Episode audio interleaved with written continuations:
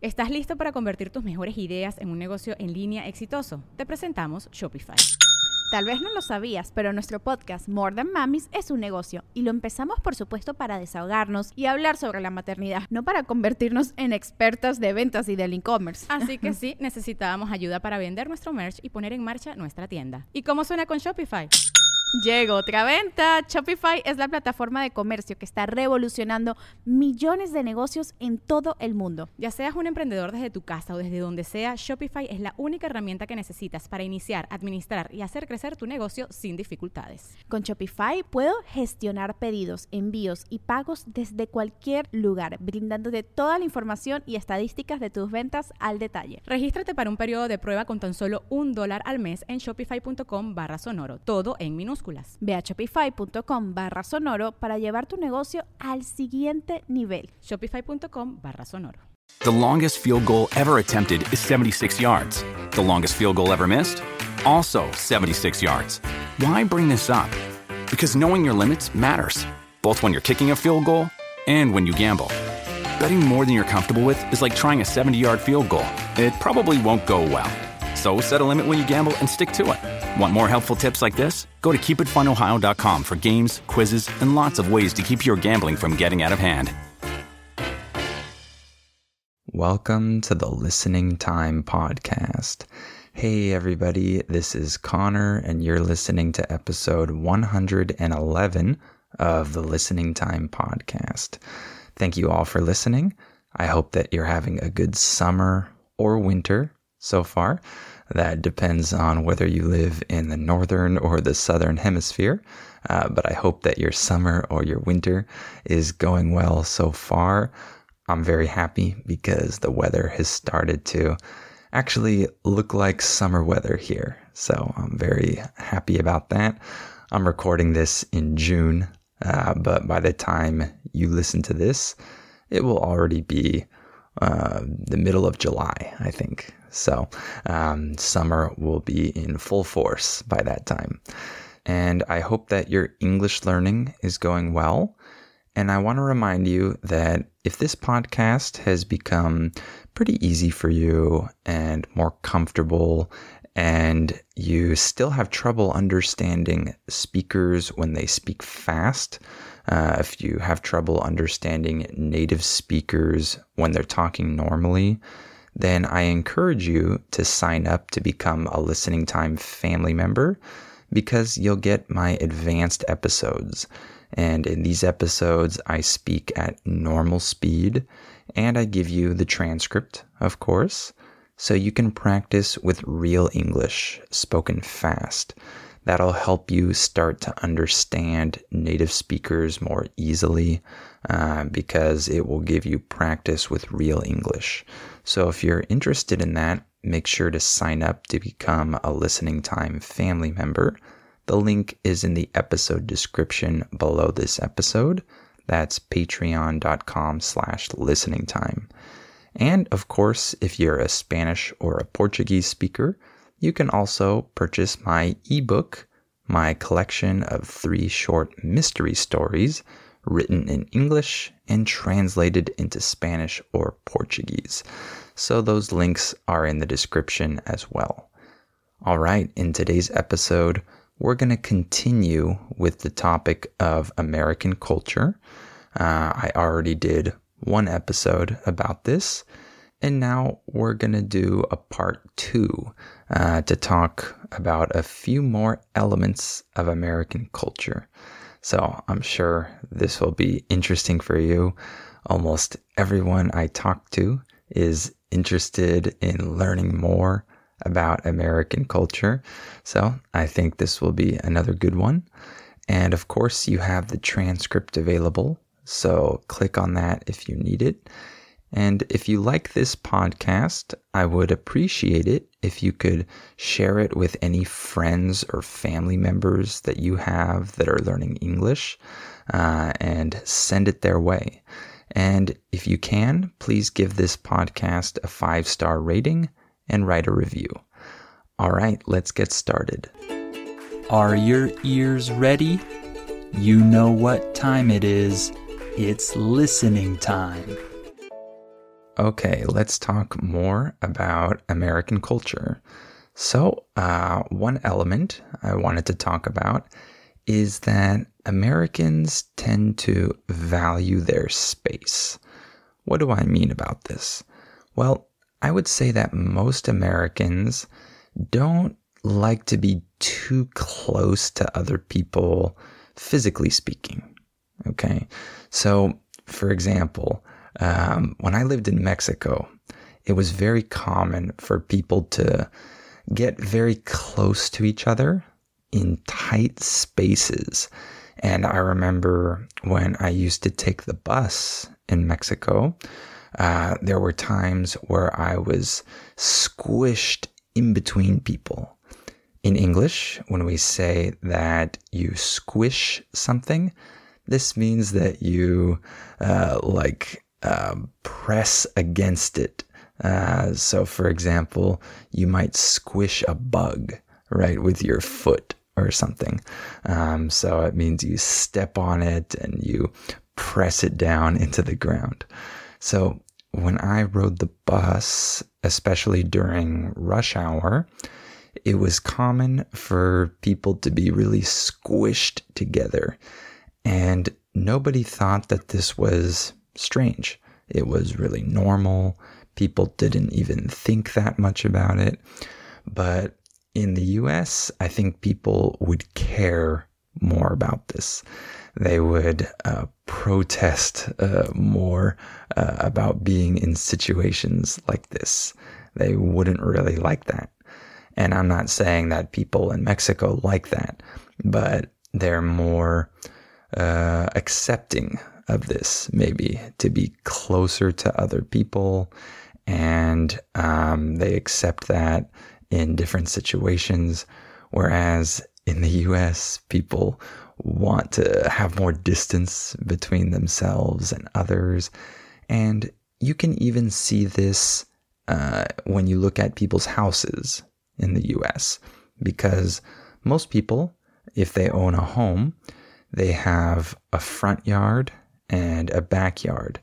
Your front yard is the space in front of your house with your driveway and maybe you have a lawn or other things like that. In English, the word lawn refers to uh, a little space of grass. And so a lot of people have this in their front yard. They have a lawn. And your backyard is the space behind your house. So people might also have grass there or a swimming pool or a patio or different things. And then people also have side yards. So there's a side space around uh, the sides of their house that separate uh, the different houses from each other. So a lot of houses have a front yard, a backyard, and side yards. And this separates uh, the different houses and gives people more space. However, in many other countries, uh, there isn't that much space between most houses. Uh, so maybe wherever you live, um, that might be seen as a luxury to have a front yard and a backyard and side yards and have space between the houses. That might not be a normal thing. Maybe it is, and maybe it's not, depending on where you live. But in the US, a lot of people really value this. They want to have more space between themselves and their neighbors. And if you look at the house itself, you can also see this um, when looking at bedrooms. So in the US, it's very common for children to have their own bedroom. So one brother will be in one bedroom, and the other brother or sister will be in another bedroom, and maybe a third uh, kid might be in their own bedroom. Of course, it depends on how many children people have, but it's very common for children to have their own bedroom. I would even say that it's more common. That's the thing that the average family tends to do to have each child in their own room. However, in many other countries, uh, children share a room with maybe another sibling or maybe two other siblings. Um, so that's very common around the world. However, in the US, it's less common. Each kid has their own space. So that means that people have to have bigger houses with more space if they want to do that. Um, so, of course, uh, there are some limits to that. Maybe you need to uh, upscale and find a bigger house if you need more bedrooms when you have more kids. By the way, the word upscale in English means that you uh, move to something that is bigger or nicer than what you have now. So people might need to upscale to have more space for more kids. With Kizik Hands Free Shoes, motion sounds something like this. Kizik helps you experience the magic of motion.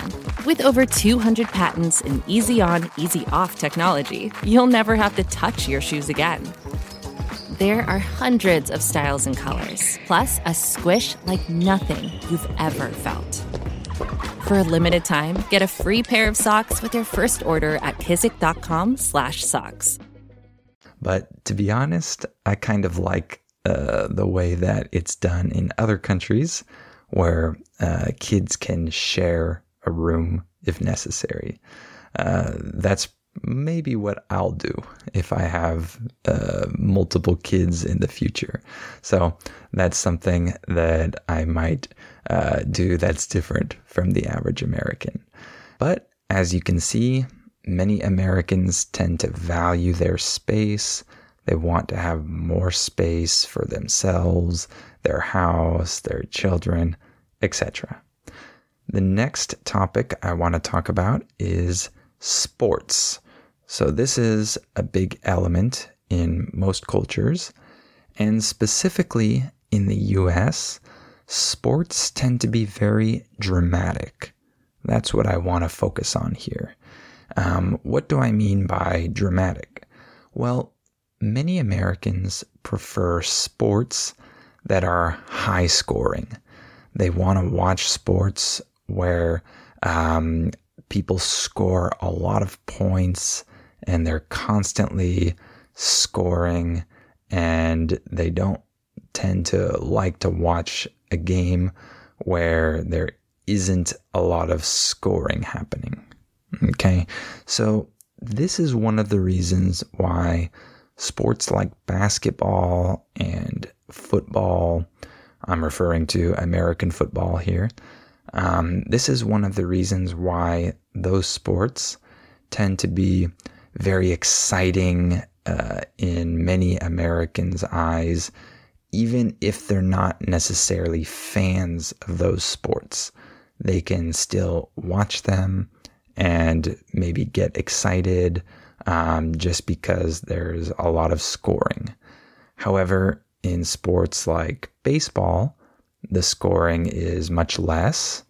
And so some people complain about baseball not being as fun or interesting. Of course, baseball is still a huge sport in the US, but I often hear people talk about uh, the fact that they don't like baseball as much as other sports because um, there isn't as much action. And this is also why a lot of people don't like soccer in the US because there's a lot less scoring. So, as you can see, people like this dramatic element of a lot of scoring, uh, a lot of high intensity action, and people always uh, want a winner. I think that most Americans would be a little bit disappointed to see a tie game in any sport In English, when we say that there's a tie, this means that the two teams are equal in score at the end of the game, and so nobody wins or loses. So most Americans really dislike this. They always want a winner. And so uh, there are some sports that allow for ties uh, in the US. And I think the NFL, our football league, also allows for ties in certain situations. But people hate this. Whenever there's a tie, uh, people complain about um, how it's possible to have a tie in an American sport like football. Um, people are not happy about that. So people want the drama of having a winner and a loser, and they don't like uh, when a game ends without that drama and the two teams tie. So they dislike that. And people like to watch comebacks in sports. A comeback is when one team is losing and then they come back and start to do well and then they win the game. So people really like this in sports. They like to see amazing comebacks, and that's usually um, hard to achieve in a lot of sports, really. If you're falling behind the other team, the other team is uh, dominating you, it's hard to come back and win. But in many American sports, this is possible and it happens a lot, actually. And people really like this. They love watching comebacks. So, in short, you can see that Americans really like dramatic sports. They like sports that are really high intensity, high scoring. Uh, there's a lot of drama. There are comebacks, things like that. So that's another element uh, of American culture. Next, I want to talk a little bit about creativity because that's another element of American culture. I think that in the US, creativity is highly encouraged. The word encourage means that you uh, motivate people to do something. If I say I encourage you to try it, I'm saying that I want you to do this and I want to give you the motivation uh, to do that. So people are encouraged to be creative. For example, in school, children do a lot of creative activities. Uh, and I think as time goes by, um, there's probably more and more of this in schools.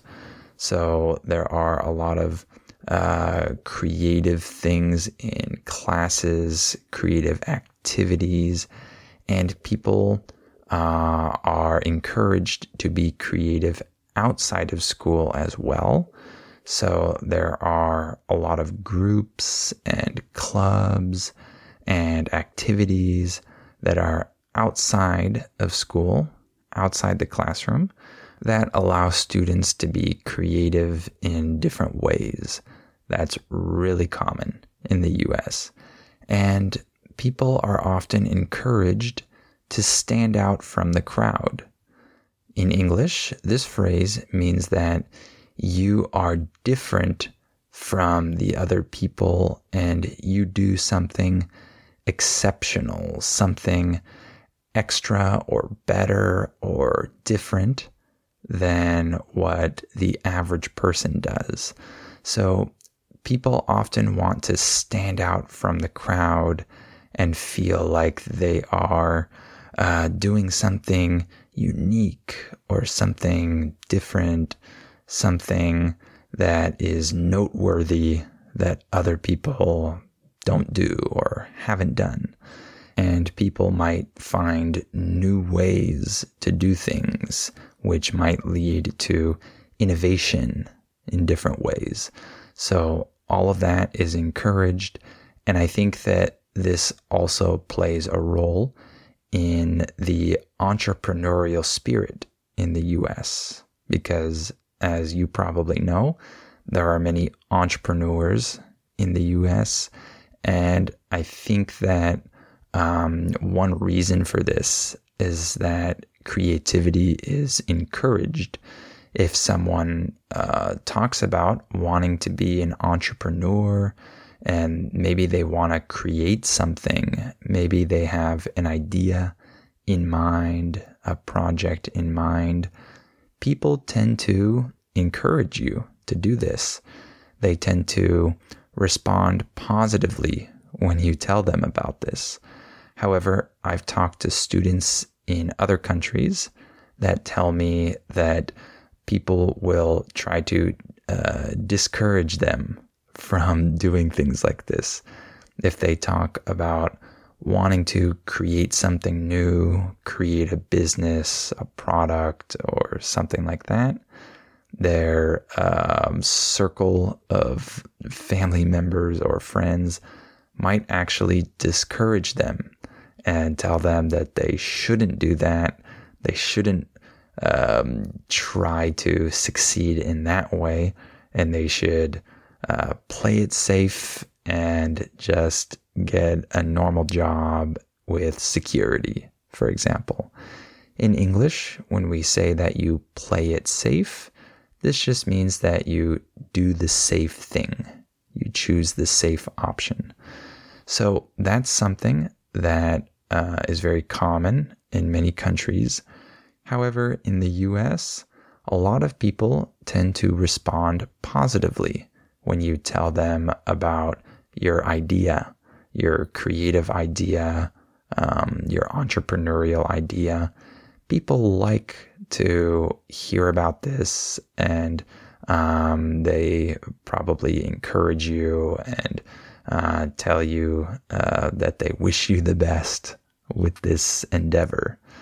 In English, we can use the word endeavor to talk about some difficult task, maybe some uh, difficult thing that someone has to do that is challenging. Um, that's an endeavor. So people are more encouraging um, in the US when it comes to this because I think that creativity is highly valued here. And some people might even say that there's too much creativity here.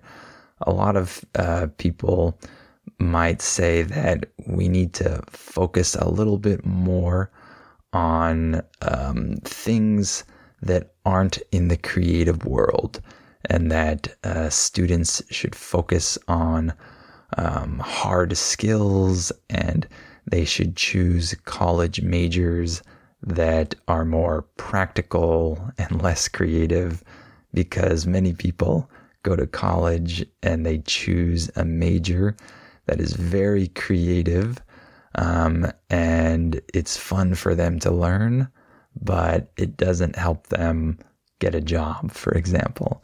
So some people might say that there's too much creativity in the US. So that might also be a negative thing in some sense. And lastly, I just wanted to talk a little bit about going to people's houses. This is another interesting cultural element that's very different in different countries. I would say that this element of American culture is more formal than in other cultures. For example, um, there are more rules.